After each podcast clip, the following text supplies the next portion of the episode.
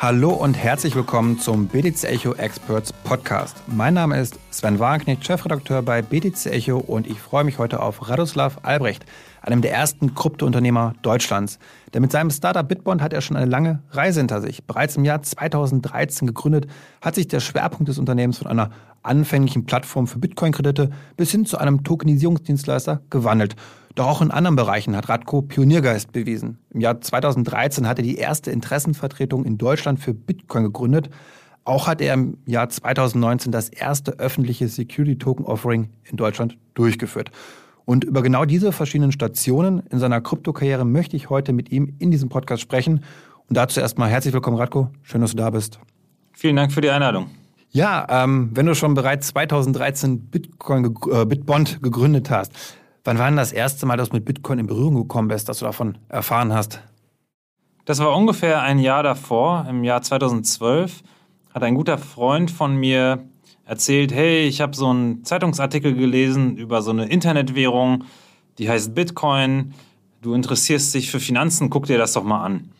Und dann bin ich ins Internet gegangen, hab, bin auf bitcoin.org gelandet irgendwann was damals noch sehr, sehr technisch war. Das war im Endeffekt eine Download-Seite für äh, den äh, Bitcoin-Client und habe angefangen, mich damit zu beschäftigen. Am Anfang, wie viele, stand ich erstmal von so einem Berg Informationen und wusste nicht so richtig, wie ich das sortieren soll.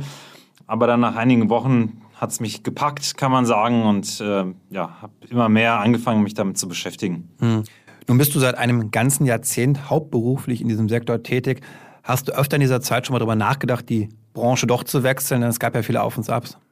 Nicht so wirklich. Ich finde die Entwicklung nach wie vor extrem spannend, sowohl die wir mit Bitbond durchlaufen, als auch die die Branche und dieser Sektor insgesamt durchläuft. Es gibt keinen Tag, wo es nicht irgendwas Neues, Interessantes, Spannendes, Aufregendes gibt. Und deswegen habe ich eigentlich keine Sekunde wirklich darüber nachgedacht, irgendwas anderes zu machen. Nun hast du 2013 nicht nur Bitbond gegründet, sondern auch den Bundesverband Bitcoin e.V., also die erste Interessensvertretung für die Kryptowährung. Ähm, meine Frage wäre da, war es nicht damals noch ein bisschen zu früh für das Thema vielleicht? Und auch wie waren die Reaktionen darauf vielleicht in Gesprächen mit Behörden oder anderen Unternehmen? Es war auf jeden Fall früh. Ob es zu früh war, sei mal dahingestellt. Äh, Im Endeffekt haben sich mehrere Unternehmer zusammengetan, die in irgendeiner Form etwas mit Bitcoin zu tun hatten. Äh, unter anderem war Oliver Flaskemper, der Gründer von Bitcoin.de, mit dabei. Und wir hatten das Gefühl, dass die Kryptowirtschaft in Deutschland eine Interessenvertretung braucht und dass wir insgesamt diesem Thema in Deutschland mehr Gehör verschaffen müssen. Im Endeffekt ist aber kein richtiger, ich sag mal, Unternehmensverband daraus geworden, sondern wir hatten ähm, einige Dutzend Privatpersonen als Mitglieder, die einfach Bitcoin-Enthusiasten, Krypto-Enthusiasten waren.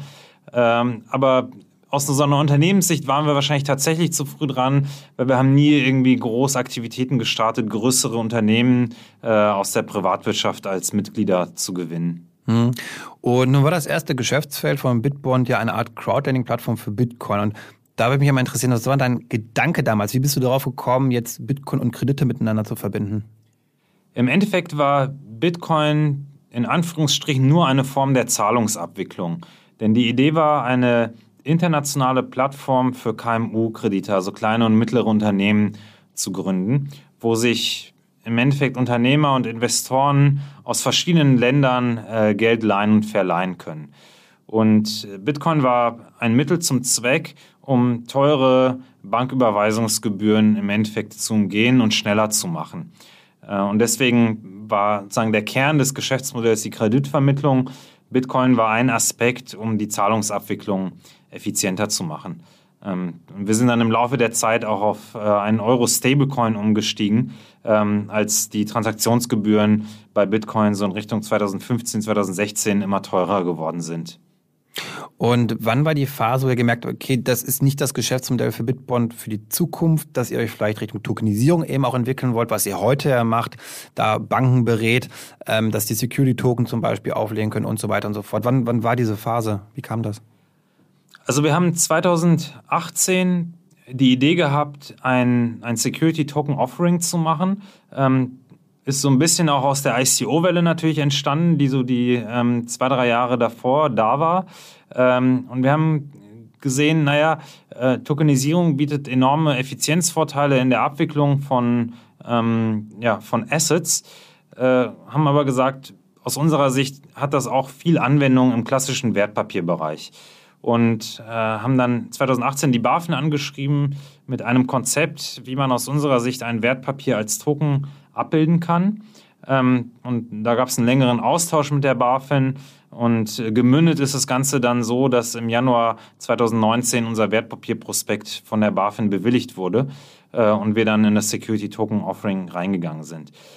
Und da haben wir eben gesehen, dass Tokenisierung ein wachsendes äh, Geschäftsfeld ist Gleichzeitig hatten wir Schwierigkeiten, unsere Kreditvermittlung profitabel zu machen. Und dann haben wir uns im Zuge unseres STOs entschieden, die Kreditvermittlung peu à peu einzustellen und im Endeffekt äh, daraus ein Softwaregeschäft zu entwickeln. Mhm.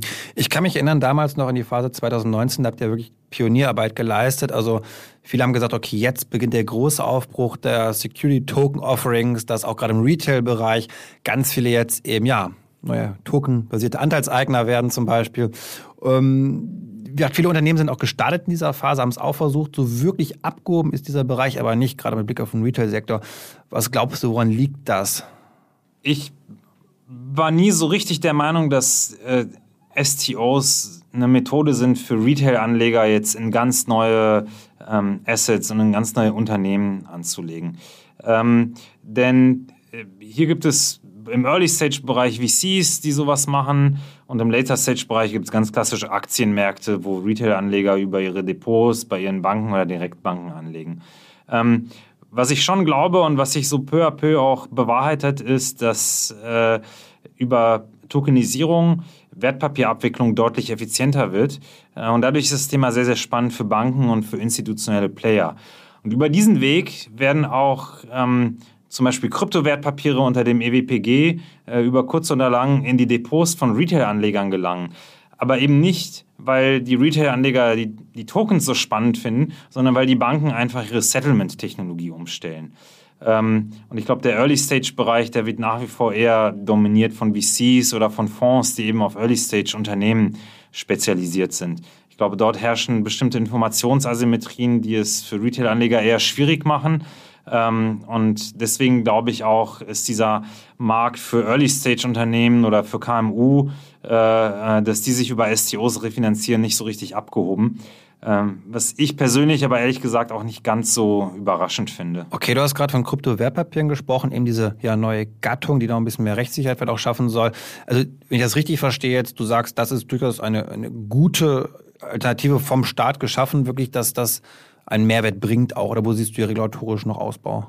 Ja, also der sehr, sehr gute Schritt ist, äh, Inhaberschuldverschreibungen waren ja vor Existenz des EWPG, des elektronischen Wertpapiergesetzes, ähm, papierhafte Urkunden, die beim Zentralverwahrer hinterlegt wurden. Das heißt, wir haben, obwohl heute alles digital und elektronisch äh, stattfindet, hier noch einen Prozess, der papierhaft ist und der einfach extrem veraltet ist. und das EWPG hat das Ganze auf den Kopf gestellt und hat dadurch auch das Zentralverwahrermonopol im Endeffekt aufgebrochen. Das ist erstmal ein sehr, sehr guter Schritt. Und es gibt viele Banken, die das heute schon sehr, sehr attraktiv finden und die einzelne Assetklassen in der Form ihrer Abwicklung von ähm, zentral verwahrten Urkunden auf Kryptowertpapiere transformieren. Das ist etwas, was heute schon stattfindet und hier werden wir über die nächsten zwei bis drei Jahre meiner Meinung nach sehr, sehr signifikante Entwicklungen sehen. Gleichzeitig ist das EWPG sicher noch nicht perfekt. Ähm, es gibt dort ja auch die sogenannte registerführende Stelle. Ähm, äh, das ist aus meiner Sicht eine Regulierung, die so ein bisschen ähm, an der Realität vorbeigeht, wie das tatsächlich ähm, in der Praxis stattfindet, wie Tokenisierung stattfindet und wie Registerführung dort in der Praxis stattfindet. Ähm, man muss aber auch sagen, dass es bei vielen neuen Gesetzen so, die versuchen, Innovationen ähm, in ein regulatorisches Rahmenwerk zu bringen. Ähm, ich hoffe, dass der Gesetzgeber offen ist, dort sozusagen das Feedback aus der Branche dann aufzunehmen äh, und das Gesetz über die nächsten Jahre Schritt für Schritt nachzubessern. Aber erstmal ähm, können wir sehr froh sein, dass es diesen Schritt überhaupt gibt ähm, und dass im Endeffekt die Dematerialisierung von Wertpapieren, denn darum geht es ja im Kern, äh, hier ermöglicht wird. Mhm. Und welchen Rat könntest du denn den Unternehmen geben, die sagen, ich möchte es einfach mal machen, mich über Token zu refinanzieren, ob aus Kryptowertpapier oder auch ein Security-Token? Du hast ja selbst die Erfahrung gemacht. Gibt es da Learnings, die du anderen an die Hand geben würdest? Also wer sozusagen STOs aus Unternehmenssicht als Refinanzierungsquelle nutzen möchte, ähm, der sollte sich die Frage stellen, ob er den notwendigen Markt- und Investorenzugang hat. Ähm, die Technik dafür, die gibt es bei Bitbond und gibt es bei unseren Wettbewerbern. Ähm, die Regulatorik ist immer klarer und es gibt viele Anwälte, die fit darin sind, die notwendigen Prospekte und die notwendigen Dokumentationen zu schreiben. Ähm, entscheidend ist es, wenn ein Unternehmen das als Refinanzierungsmethode nutzen möchte, hat es Zugang zu den Investoren und das möglichst kostengünstig und effizient. Also die Platzierungskraft, den Vertrieb am Ende dann. Genau, richtig. So, und das ist tendenziell dann eher zum Beispiel bei solchen Unternehmen da der Fall, die Konsumentenprodukte haben, die vielleicht viele Tausende oder sogar Millionen von Kunden haben, wo die Kunden vielleicht auch äh, daran interessiert wären, nicht nur Kunde zu sein, sondern eben auch Kapitalgeber. Ähm, das sind Unternehmen, die beispielsweise dafür geeignet sind. Oder auch Unternehmen, die tatsächlich dann vielleicht mit Banken arbeiten, wo die Banken bei der Platzierung unterstützen. Ähm, also das sind so Fälle, da können STOs auch eine Refinanzierungsmethode von Unternehmen sein, die sonst vielleicht nicht am Kapitalmarkt sind. Mhm. Bislang kann man in Deutschland ja noch Fremdkapital oder respektive Schuldverschreibung tokenisieren. Viele hoffen eben, dass es bald auch mit Aktien möglich sein wird. Hast du da eine Einschätzung, wann das kommen könnte? Gibt es da dieses Jahr vielleicht noch oder nächstes Jahr? Also ich vermute, das wird noch ein bisschen dauern. Es gab ja jetzt auch einfach ganz normal durch die Bundestagswahlen einen Regierungswechsel. Jetzt muss man schauen, ähm, wie schnell die aktuelle Bundesregierung sich diesem Thema wieder annehmen wird. In der Blockchain-Strategie der Bundesregierung von 2019 stand sehr explizit drin, dass die Inhaberschuldverschreibungen der erste Schritt sind und dass die Dematerialisierung eben auch auf Aktien ausgeweitet werden soll. Ähm, und Voranteile hängen ja auch daran, die sind ja auch im gewissen Sinne Eigenkapital. Und ich hoffe, dass diese Entwicklung ähm, fortgesetzt wird. Ich glaube aber, realistisch müssen wir da mindestens noch zwei bis drei Jahre warten, ähm, bis das passiert. Ähm, und in der Zeit ähm, hat man eben die Inhaberschuldverschreibungen zur Verfügung, die aber ohnehin schon ein sehr großer Teil des Marktes sind. Das muss man auch sagen. Mhm. Vielleicht noch eine andere Einschätzung, ein anderes wichtiges Thema, in das eine große Hoffnung gesetzt wird, ist immer der Sekundärmarkt, dass man ja auch das mal handeln kann, die ganzen Security-Token. Bislang sind wir noch nicht so weit. Ähm, wie blickst du auf das Thema? Also zum einen vielleicht, wie entscheidend hältst du einen Sekundärmarkt? Vielleicht auch gerade für die Retail-Fähigkeit oder den Erfolg von Security-Token?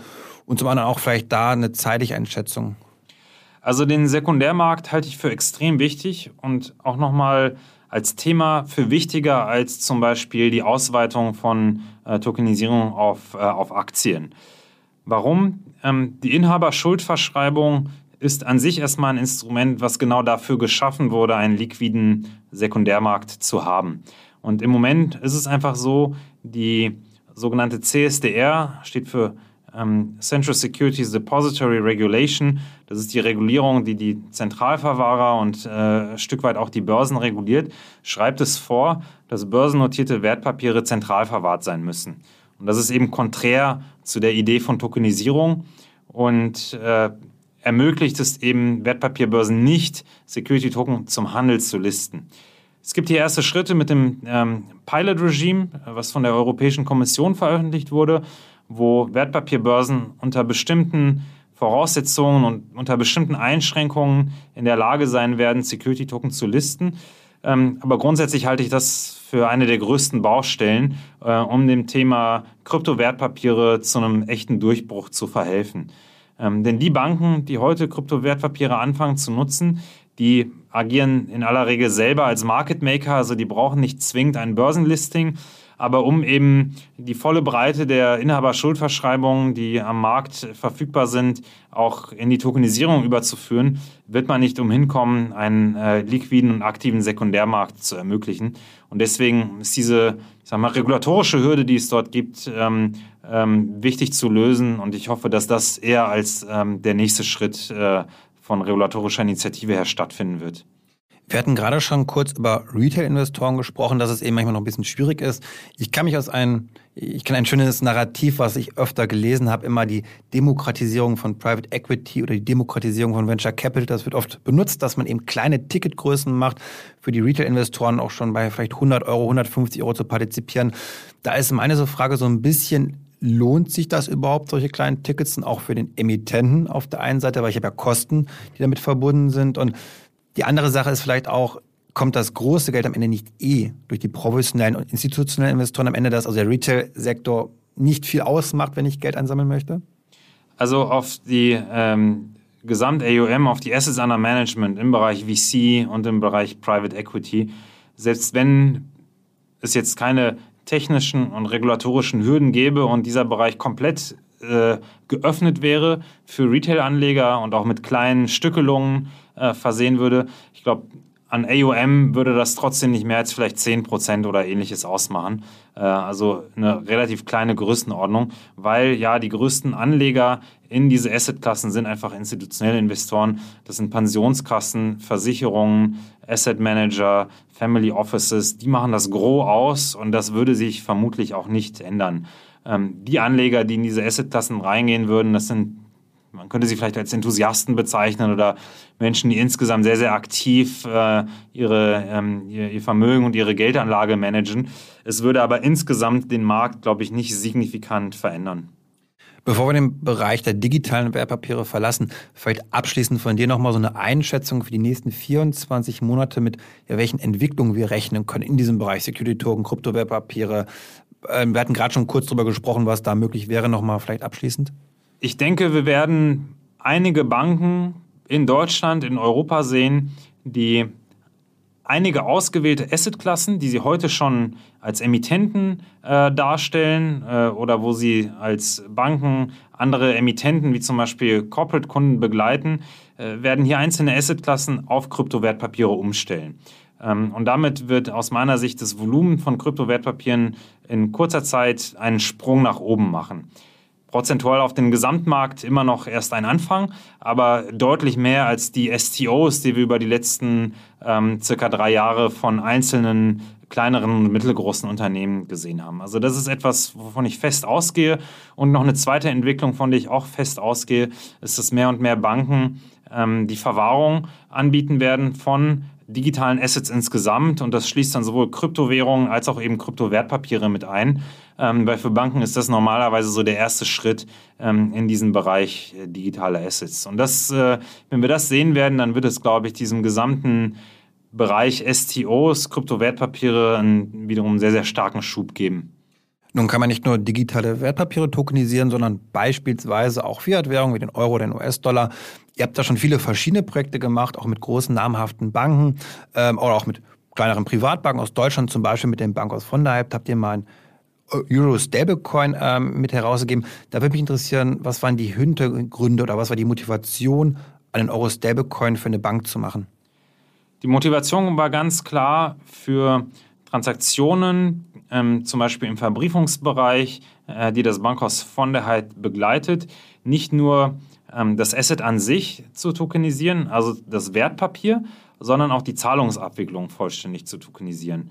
Ähm, genauso wie wir es vielleicht von ICOs kennen, in die wir vielleicht in der Vergangenheit mal investiert haben. Da findet das meistens irgendwie in Bitcoin oder in Ethereum statt. Das heißt, ich habe ein voll digitales Zahlungsmittel und der Token, den ich bekomme, der ist voll digital. Und die Idee war, das hier sozusagen in den institutionellen Bereich ähm, zu übertragen und um sowohl Asset als auch Zahlung ähm, tokenisiert zu haben. Denn dann erreicht man ähm, ein sogenanntes Instant DVP. DVP steht für Delivery versus Payment, Zahlung gegen Lieferung.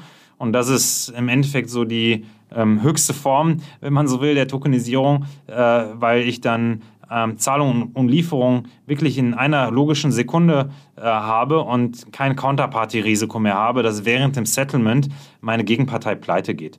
Das war der Grund, um den Euro-Stablecoin zu emittieren. Ähm, er hat leider nicht das Volumen gebracht, was man ähm, äh, sich vorgestellt hat, wegen Negativzinsen, die die Nutzung eines eurobasierten Stablecoins in der Vergangenheit sehr, sehr erschwert haben.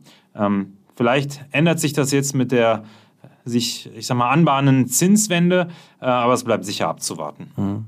Und was sind aktuell so die häufigsten Dienstleistungen, die bei euch angefragt werden von den traditionellen Finanzdienstleistern? Gibt es da vielleicht auch neue Dienstleistungen, die ihr plant, wo ihr eine Nachfrage seht? Also ähm, im Endeffekt sind es für uns äh, drei Bereiche. Das eine ist erstmal Tokenisierungstechnologie zu liefern und das Ganze zu begleiten. Ähm, weil für eine Bank hängt da viel, viel mehr dran als nur die Tokenisierungstechnologie. Da geht es auch darum, wie ähm, äh, Wertpapier, Emissions- und Abwicklungsprozesse stattfinden, wie das ans Kernbankensystem angebunden wird, wie das verbucht wird. Ähm, so, das ist der eine Bereich Tokenisierung. Der zweite Bereich ist äh, im Endeffekt Custody, der da sehr, sehr eng dranhängt. Ähm, wir werden häufig beauftragt, nicht nur eine Tokenisierungslösung ähm, aufzusetzen und zu implementieren, sondern auch gleich das Custody, nämlich die Verwahrung digitaler Assets mit zu organisieren. Ähm, hier haben wir keine eigene Software, sondern nutzen Software von Dritten, aber wir kennen den Markt dort sehr gut und äh, sind in der Lage, dort Banken sehr, sehr intensiv zu unterstützen bei der Implementierung.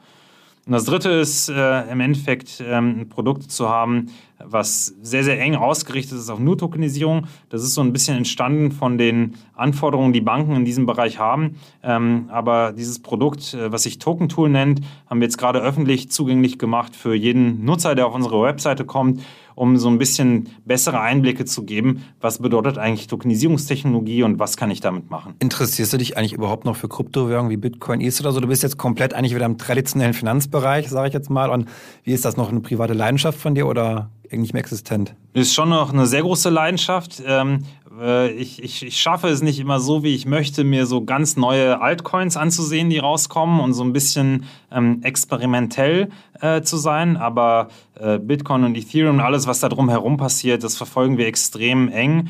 Ähm, und das sind auch Dinge, die unsere Kunden, nämlich in erster Linie eben Banken, sehr, sehr intensiv interessieren. Und die Welt wächst ja hier so ein Stück weit zusammen. Ne?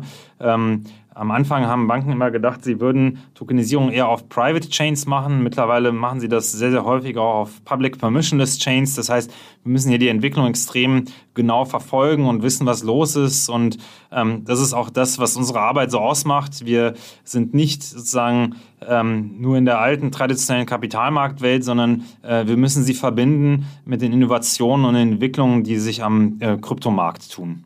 Nun hast du schon alle Phasen am Kryptomarkt miterlebt in den letzten Jahrzehnten, in dem du aktiv bist. Vielleicht zum Abschluss nochmal eine Einschätzung. Wie beurteilst du die aktuelle Situation? Kommt jetzt der große Bärenmarkt für eine längere Zeit oder geht es bald wieder aufwärts? Also wir haben ja diese Auf- und Abschwünge am Kryptomarkt im Endeffekt so seit 2011 immer wieder gesehen. Ähm, manche Zyklen sind etwas länger, manche sind etwas kürzer. Ähm, der Zyklus so nach 2017, 2018, ich glaube, je nachdem, wie man ihn ähm, definiert, war auch eher so ein zweijähriger Bärenmarkt, äh, häufig als Kryptowinter bezeichnet. Ich glaube, es ist nicht völlig ausgeschlossen, dass wir jetzt nochmal irgendwie so ähm, ein bis anderthalb Jahre in so einem Kursumfeld äh, sind, wo ähm, wir nicht neue All-Time-Highs, also neue Allzeithochstände erreichen, ähm, ne, ich glaube, Bitcoin war ja in seinem Peak irgendwo so in Richtung 67.000 Dollar. Ähm, das kann locker nochmal, wie gesagt, ein bis anderthalb Jahre dauern. Ähm, vielleicht geht es auch schneller, aber es würde mich nicht überraschen, wenn das irgendwie jetzt nochmal über ein Jahr lang äh, irgendwo in Kursregionen ähm, sich bewegt, in denen wir uns jetzt befinden. Aber ich bin genauso fest davon überzeugt, ähm, dass ein neues Allzeithoch wird irgendwann kommen. Ob das jetzt ein paar Monate oder anderthalb Jahre dauert, kann natürlich keiner vorhersehen. Ich bin aber fest davon überzeugt, dass es kommen wird und auch nicht erst zehn, in zehn Jahren, sondern eher so in absehbarer Zeit. Gut, mit diesem ja, optimistischen, positiven Ausblick kommen wir dann auch zum Ende. Dann vielen Dank, Radko, für deine ja, Insights und ich hoffe, ihr da draußen konntet auch etwas mitnehmen. Wenn ihr Feedback zu unserem Podcast habt, dann schreibt uns gerne an podcast.btc-echo.de. Ja, und dann wünsche ich euch alles Gute und sage bis zum nächsten Mal.